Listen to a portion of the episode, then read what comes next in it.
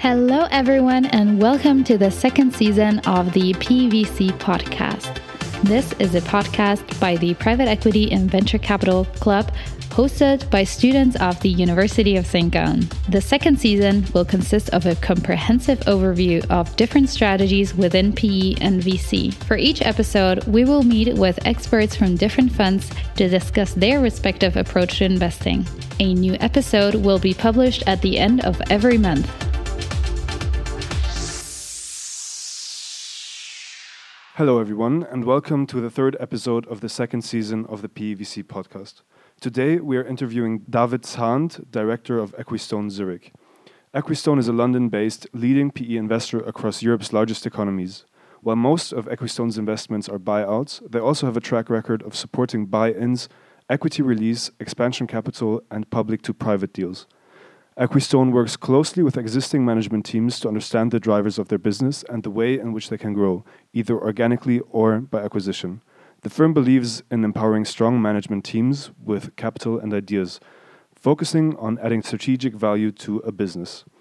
Equistone has seven offices in five countries UK, France, Germany, Switzerland, and the Netherlands. Thank you so much, David, for taking the time to talk to us. Would you first like to introduce yourselves and give us a bit of background? Sure. Hello, Vincent. Uh, thank you for having me today.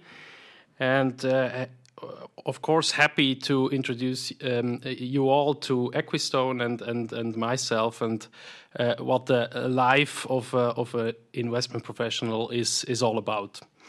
Uh, so, maybe um, quickly starting and uh, telling you about myself. Uh, as you hear from my accent, I'm, I'm, I'm, Swiss, born and raised here in the canton of Solothurn.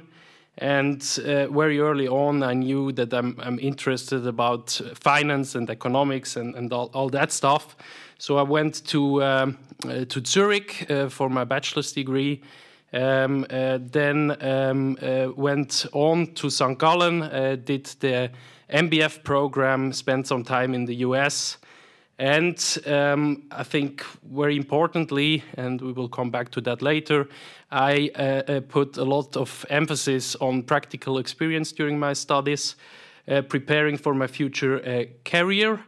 And uh, also during the um, during my master's degree, decided with uh, some fellow students to organize a private equity conference in Zurich, um, uh, there, I met uh, the, the, the chairman of of a of a mid market fund, and uh, got along with him very well. And that's one of the funds which is uh, hiring analysts uh, directly from university. And so I was very lucky uh, to to get that job. Started directly in, in, in private equity, what is maybe somehow unusual, but for me it was absolutely the right move.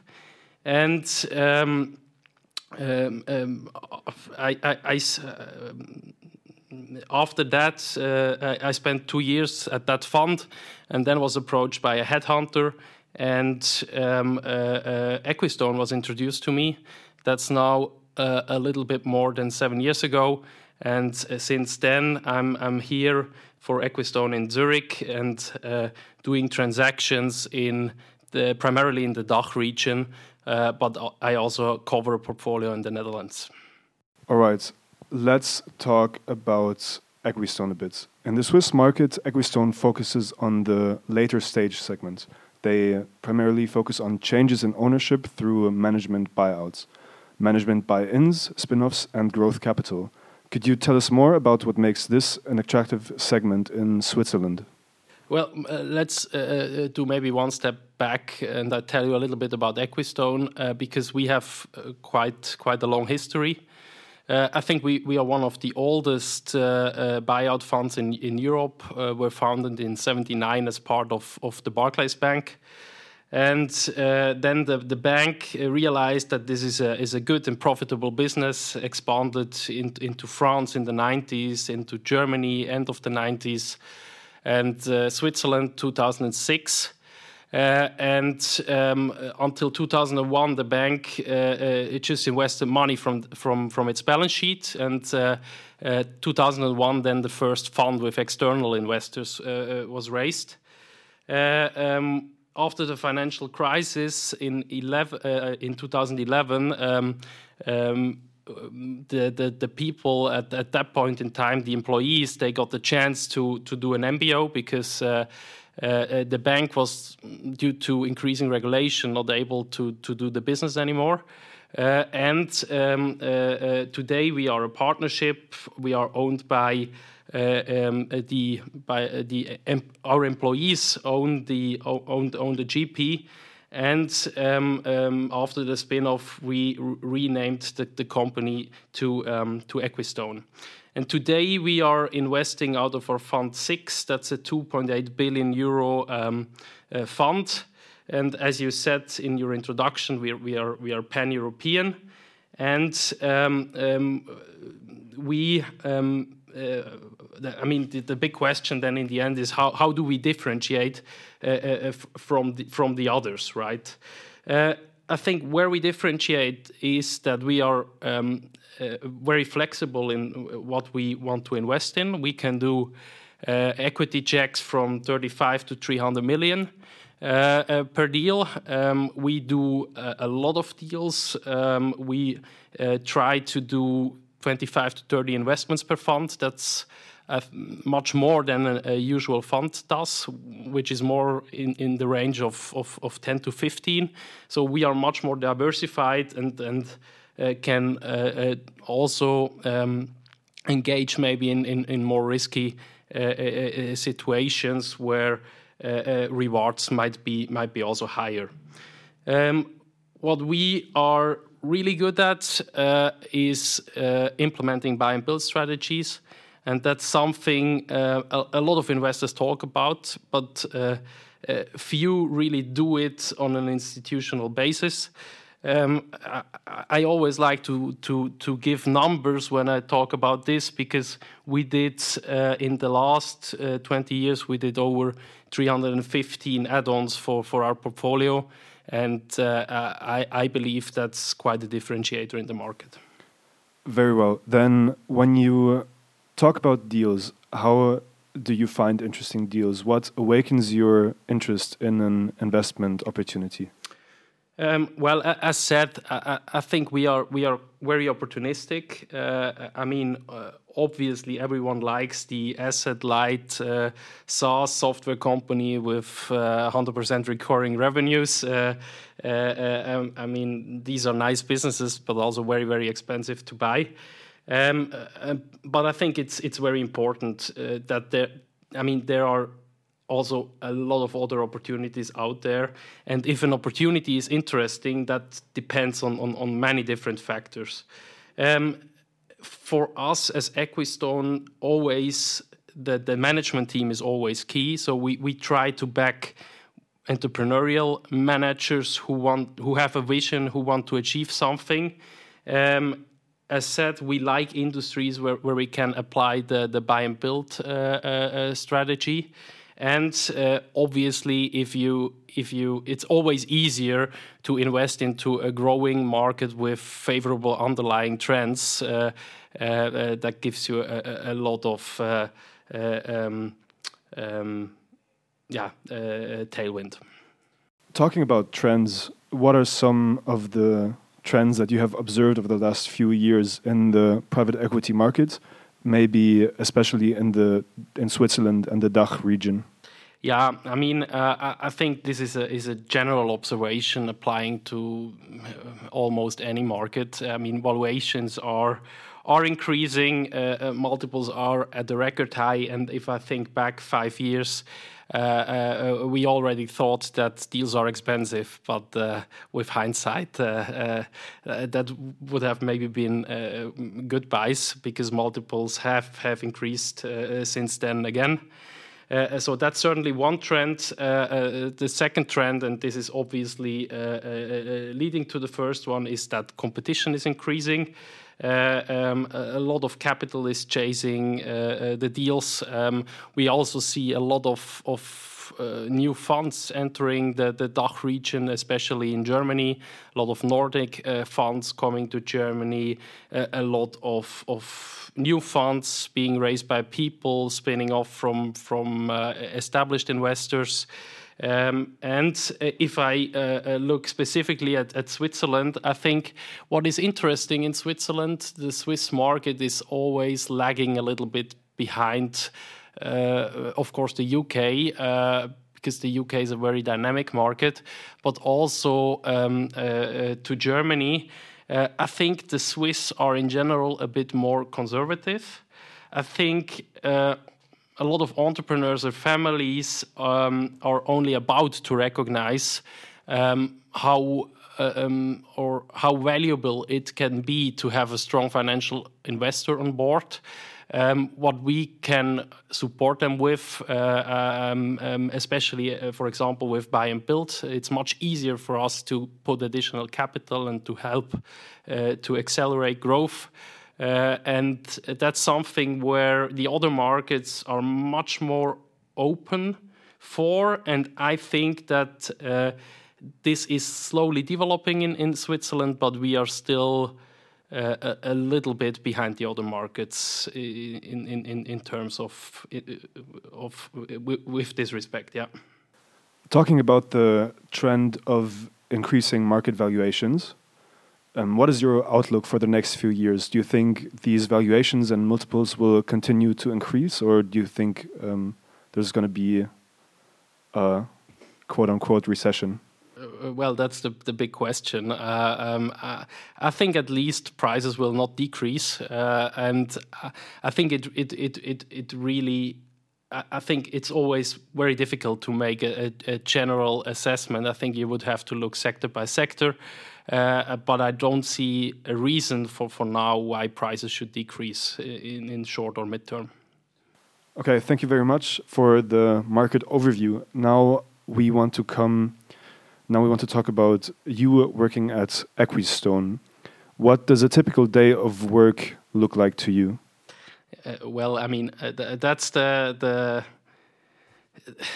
the the the very positive thing about this job that there is no typical day uh, uh, because if you look at the the tasks you have to fulfill in in in an investment professional's role is uh, first of all you you are taking care of sourcing. You have to uh, look for new opportunities and uh, there are basically two ways to do this. You can uh, try to to build up proprietary uh, uh, deals, um, uh, talking to entrepreneurs, talking to shareholders, networking.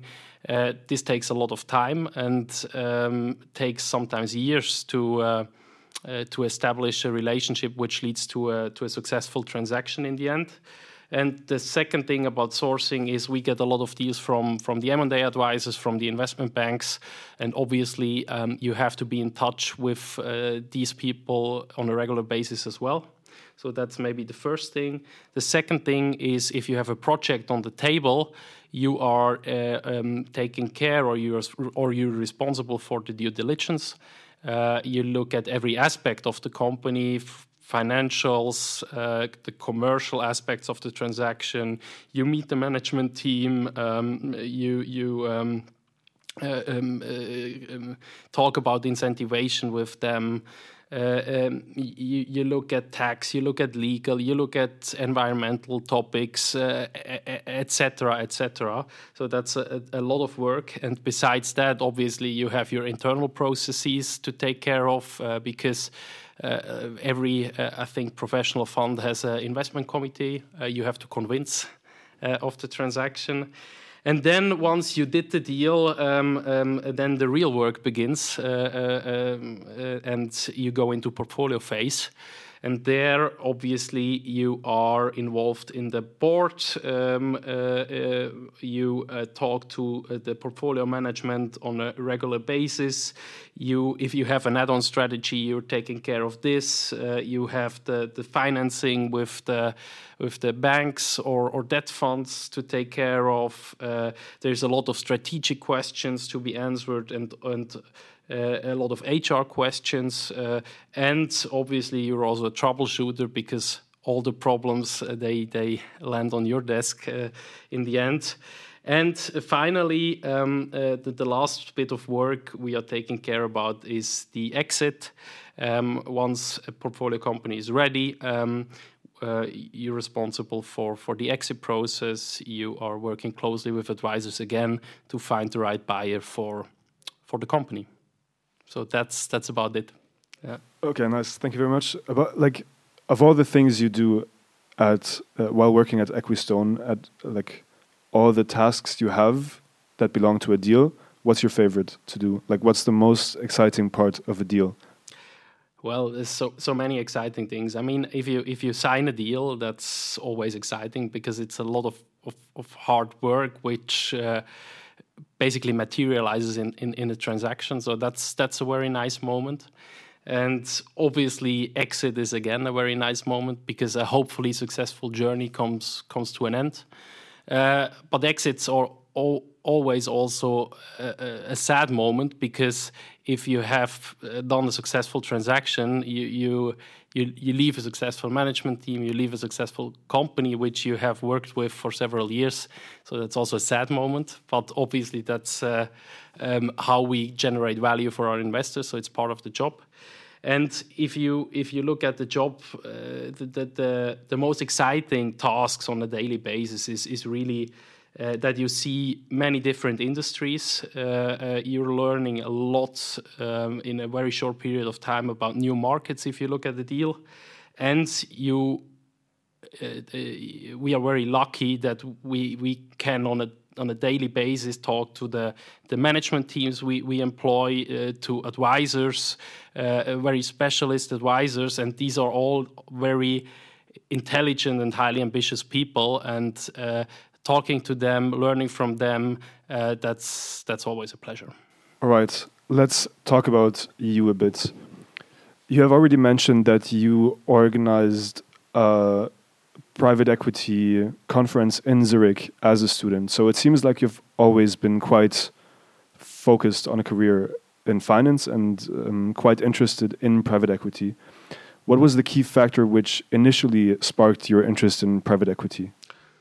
Uh, well, I mean, um, as, a, as a student, I obviously didn't know all the details about the job, li like I explained before, but I, I, I knew certain things that you, um, when you're young, that you uh, dealing with very interesting people, mostly on C-level, um, that you uh, get a lot of responsibility very early on in your career, um, and that was really fascinating to me, um, and also the ability to to create something, to buy a company, to to help the company to to grow, um, uh, maybe expand to to a new country, to do an add-on, to build a factory somewhere, and um, this really diverse range of, of, of, of, tasks and responsibilities that that was really appealing to me um, very early on, and so for me, it was always clear I, I, I want to do something in, in, in private equity,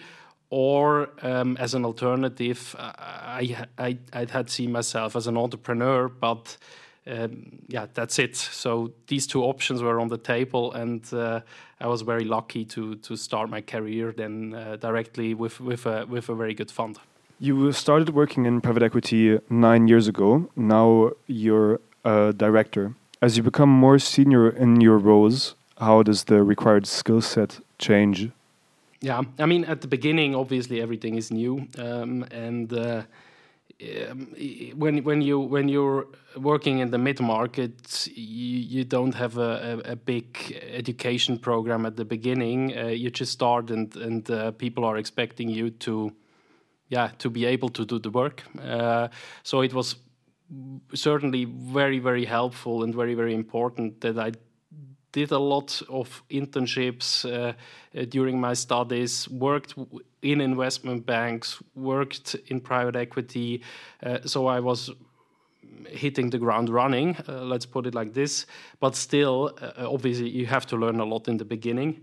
And um, I think the most difficult thing when you start is is really that you are quite young directly after university or with two three years experience. And then you have to talk to uh, this 50 year old c level uh, people. And you really have to build the confidence and and and and, and stay humble and and uh, and just learn how to to deal with that. Uh, and in terms of work obviously a, a, there is a lot of analytical work when you start. There is a lot of analyzing of the financials. There there is a, a lot of modeling, uh, coordinating DDs, taking care of the financing, etc. So maybe the the work is skewed a little bit more towards the the analytical and financial part. And the more senior you get, uh, obviously, the more efficient you get, the more comfortable you, you grow in, in, in your role and the, the more focus you you uh, you put on on maybe HR topics, uh, dealing with the management teams, and also sourcing. Um, but I must say, um, I mean, we are a very lean organization, and we are still involved, or I'm still involved in in every aspect of of a deal, and that's I'm, I'm convinced uh, that's also very good because you have to have a holistic picture of a transaction. Uh, only then you can judge if it's worthwhile pursuing or not. Since most of the listeners are business students, uh, in the end, we would like to ask you for some career advice. So, what are some of the factors that Equistone takes into consideration while hiring analysts? Well, uh, I mean, obviously I, I, don't need to talk about this classical tick tick the box uh, um, uh, things you uh, requirements you need to have uh, uh, the, the skill set that that is interesting to our industry. I mean you all know that. But i think what i always tell the students and that's also very important when, when we recruit is that the PE industry is not a, a homogeneous industry. So uh, it's really every fund is different. Uh, uh, these are small organizations. it's really about the culture and, and the people working there, and you really have to fit. And that's also what we are looking for. Um, we always judge is this a person who really fits into the organization because we, we don't hire people for two, three, four, five years. We hire people for a career. Uh, we hire people to become partners, and it's a long term game. And that's very important for both sides. Now, as a final question, what career advice would you give to your younger self? Um, to my younger self. Um, yeah, like 10 years ago. So, um, I think what I just said, uh, because that wasn't really clear for me, because from the outside, private equity is private equity, and every every fund looks the looks the same. Uh, um, but I, I, I would tell people ha really have a look what the, the culture is like. Do, do, do, do your due diligence like you do it on a deal. Do it do that on the company. And um, how do you do that? Just talk to a lot of people, talk to the advisors in the industry. How do people at the funds treat the advisors? That's always a very good sign uh, of culture. Uh, how um, uh, uh do uh, people speak about the firm who have left the firm? How do people speak uh, about the firm who are still within the firm? And if you do your due diligence right, you you get a very good picture um, about uh, about the company, the culture, and, and the people working there. Thank you very much, David, for your insights. Thank you. It was a pleasure.